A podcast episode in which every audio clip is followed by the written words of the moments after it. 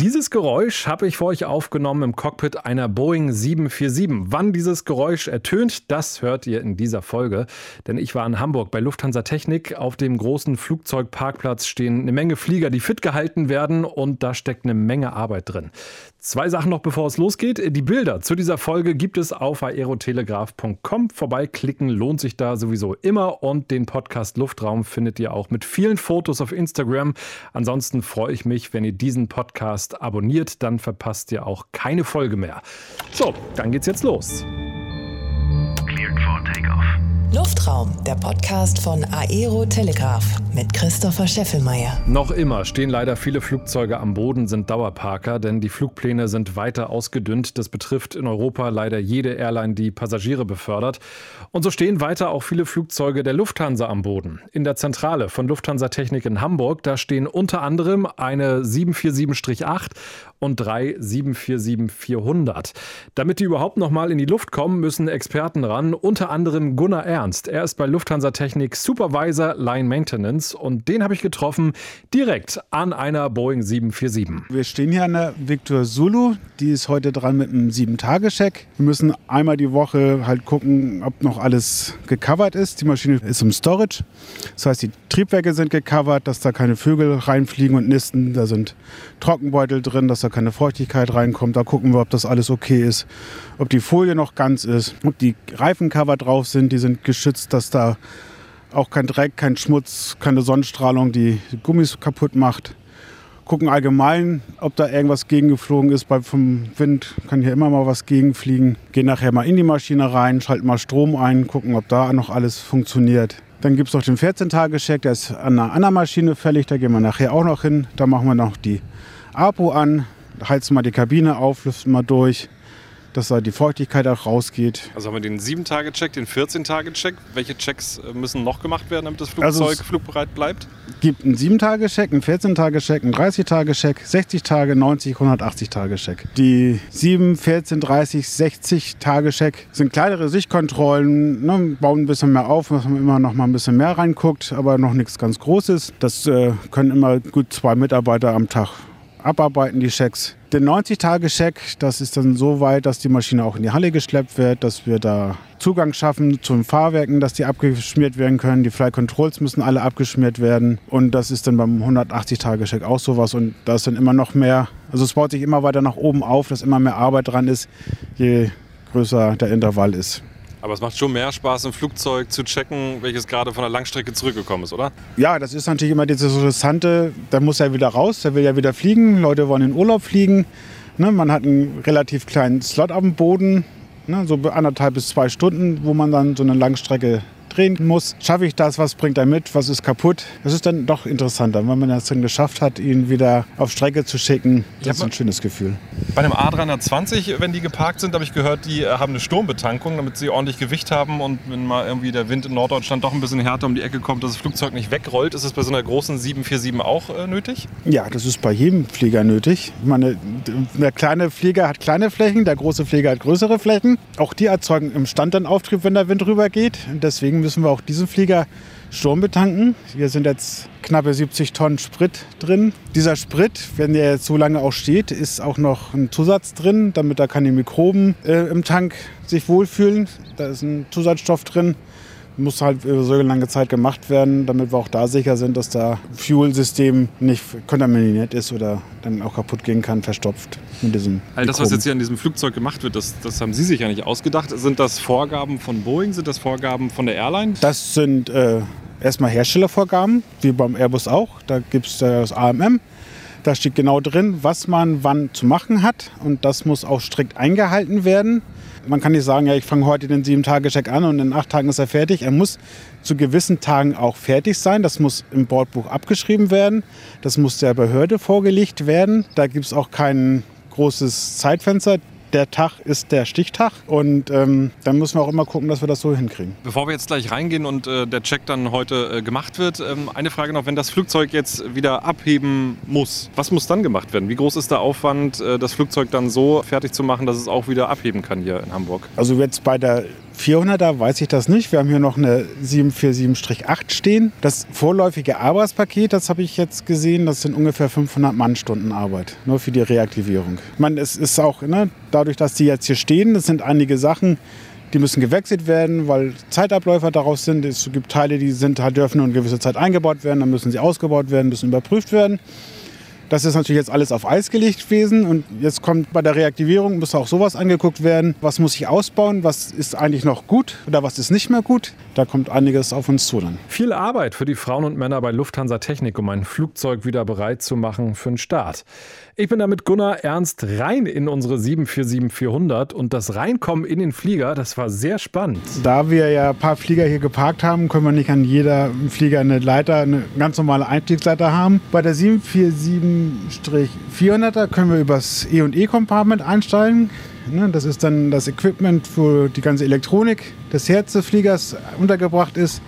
Da sind wir reingeklettert über eine kleine Zugangsleiter. Und die Technik, die wir da eben gerade gesehen haben, was genau ist da alles? Also ich Da ganz, ganz ist- viel Kabel gesehen und Ja, genau. Da ist so ne, alles, was eigentlich der Flieger braucht, um zu fliegen. Der Flight Management Computer, der Data Computer ist da untergebracht. Sachen, die die Flaps LED antreiben, überwachen. Das sah echt nach richtig viel Technik aus. Computer sind da gelaufen, ganz viele Kabel. Also wer da den Durchblick hat, Respekt. Dann ging es weiter durch den Jumbo-Jet und dann sind wir irgendwann in der Business Class angekommen. Was dabei sofort aufgefallen ist, die Fenster, die waren alle abgeklebt. Das ist wieder, wie der Hersteller gesagt hat, alles dicht machen. Der Flieger ist auch von draußen abgeklebt. Ne, mit äh, der Folie auf den Fensterscheiben, dass ähm, da kein Sandsturm, sage ich jetzt mal so, ist hier weniger der Fall. Aber das MM ist halt nicht für irgendwelche Regionen geschrieben, sondern weltweit. Also der Flieger kann auch genau so jetzt in der Wüste stehen. Das ist genau das gleiche Programm, was die machen müssen, wie wir hier dann auch. Jetzt ähm, brennt hier drin Licht. Das ist nicht die äh, APU, die jetzt hier das äh, Nein. Flugzeug mit Strom versorgt, sondern das ist ein Generator, der draußen Wir haben steht. draußen eine Ground Power Unit angeschlossen, dass wir dann hier Strom am Flieger rankriegen.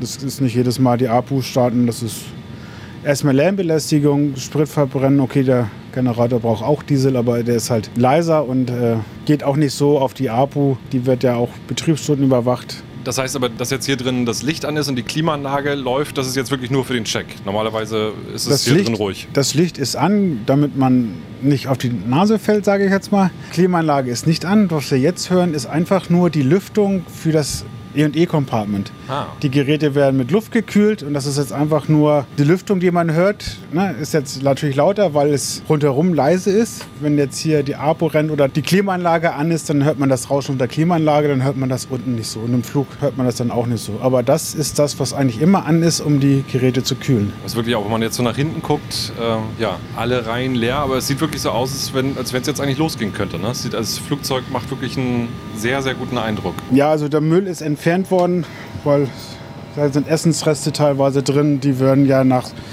so einer langen Zeit dann hier riechen, vermottern, das Laufen anfangen. Hier sind sogar die Kopfhörer noch aus der Business Class, dann die äh, Waschräume offen. Auch da sieht es wirklich ja, alles sehr sauber und aufgeräumt aus. Aber es riecht ganz normal, wie ein Flugzeug riecht. Ne? Also es ist jetzt irgendwie kein, sage ich jetzt mal, modriger Geruch oder irgendwie, dass man denkt, irgendwie, dass, äh, man, man riecht, dass das Flugzeug schon länger steht. Es riecht wirklich sehr frisch. Ja, das ist ja das, was wir dann auch damit bezwecken, wenn wir, Da klingelt wieder das Telefon, der Mann hat viel zu tun.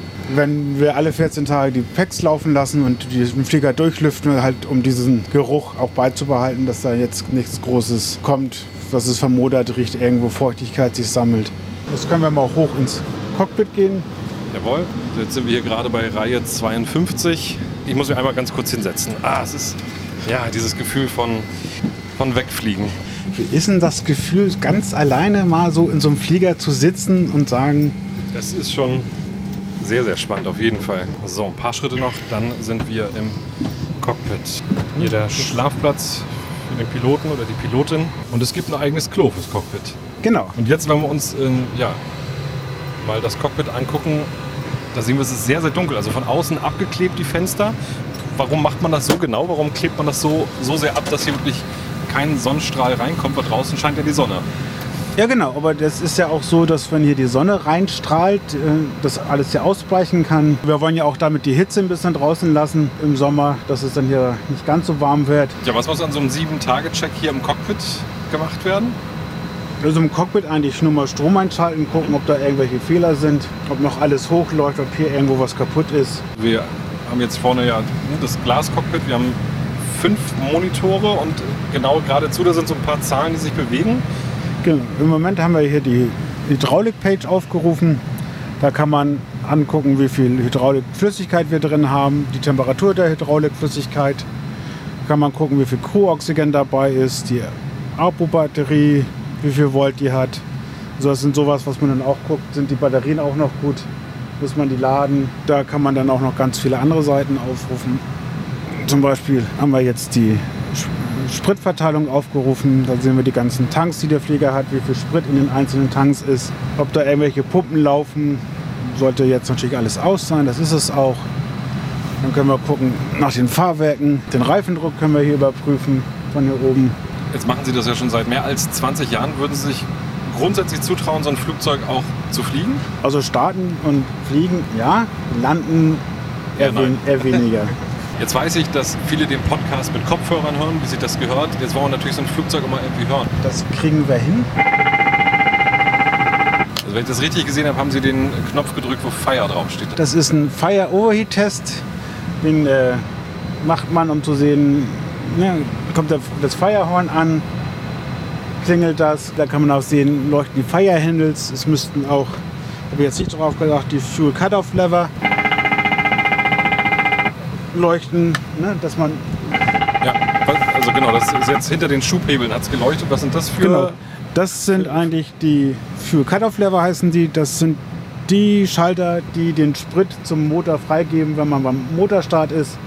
Ne, dann muss man ab einem gewissen Drehzahlbereich kann man da erst den Sprit zugeben. Also wenn es wirklich mal so sein sollte, dass ein Triebwerk brennt, ne, wird auch dieser Feuer Cut-Off-Lever rot leuchten, dass der Captain gleich sieht, welcher Motor brennt da und dann hoffentlich auch den richtigen Motor ausstellt. So, jetzt haben Sie sich das Flugzeug angeguckt, sind draußen rumgegangen, hier drin auch die Sichtkontrolle gemacht im Cockpit. Ähm, ja, leuchtet auf jeden Fall auch alles. Das heißt, so der Eindruck, der sich jetzt hier äh, Genau. bietet, ist, das Flugzeug ist weiter in einem guten Zustand. Genau, das ist er. Ich würde jetzt den sieben Tage so abstempeln, in dem Bordbuch bescheinigen, dass der Lufthansa wieder zurückmelden, dass der sieben Tage Check durchgeführt worden ist und meine nächsten Arbeiten dann machen. So, wir haben die Boeing 747-400 wieder verlassen. Und äh, wenn wir jetzt hier so vor diesem Flugzeug stehen, ist mir eine Frage gerade noch gekommen, die in diesem Podcast immer sein muss. Das Lieblingsflugzeug. Ist es die 747? Nein, Sondern? mein absolut Lieblingsflugzeug ist eigentlich mehr die DC-8. Das ist schon ein etwas älteres Modell. Ja, das ist aber so wahrscheinlich bei jedem Menschen, der an Flugzeugen arbeitet, das ist das erste Modell, wo man einen Typenlehrgang drauf gekriegt hat. Dafür brennt das Herz und das ist bei mir halt die DC-8. Und weil es auch noch schwer mechanisch ist, also es ist äh, wirklich kaum Elektrik drin und als Mechaniker versteht man das, wenn da vorne das Kabel losgeht und hinten das Kabel einen Valve betätigt. Das kann man sehen. Ne? Das ist halt äh, in den heutigen Fliegern, wo das alles über Elektrik und Lichtfaser und Gott weiß was geht, für so einen Mechaniker schwer zu verstehen, warum da hinten jetzt auf einmal das Valve ausgeht. Sind Sie das Flugzeug auch mal geflogen? Ja, ich war ja bei der German Cargo damals angestellt. Die hatten ja fünf DC-8 im Dienst und da sind wir da auch als Mitflieger Mechaniker durch die Weltgeschichte geflogen. In Kairo habe ich zum Beispiel mal einen Flieger repariert, weil er da kaputt war. Da fliegt man dann ja auch hin und repariert die, weil nicht auf jedem Flughafen gibt es auch die Lizenzen oder die Mechaniker, die dafür ausgebildet sind. Und dann kann man auch schon mal hinfliegen und Flieger reparieren. Sagt Gunnar Ernst von Lufthansa Technik. Danke für den spannenden Einblick. Und ich empfehle euch gerne noch eine weitere Folge von Lufthansa Technik. In der ersten Staffel, da geht es in der Ausgabe 31 und 32 um den VIP-Ausbau in Hamburg. Da erfahrt ihr dann unter anderem, wie Träume für Millionäre wahr werden. Kochen über den Wolken in einer echten Küche, ein Fitnesscenter in einem Jumbojet. Wenn man Geld hat, ist so einiges möglich. Viel Spaß beim Hören und bis zum nächsten Mal. Luftraum, der Podcast von Aero Telegraph mit Christopher Scheffelmeier. Parking brake set.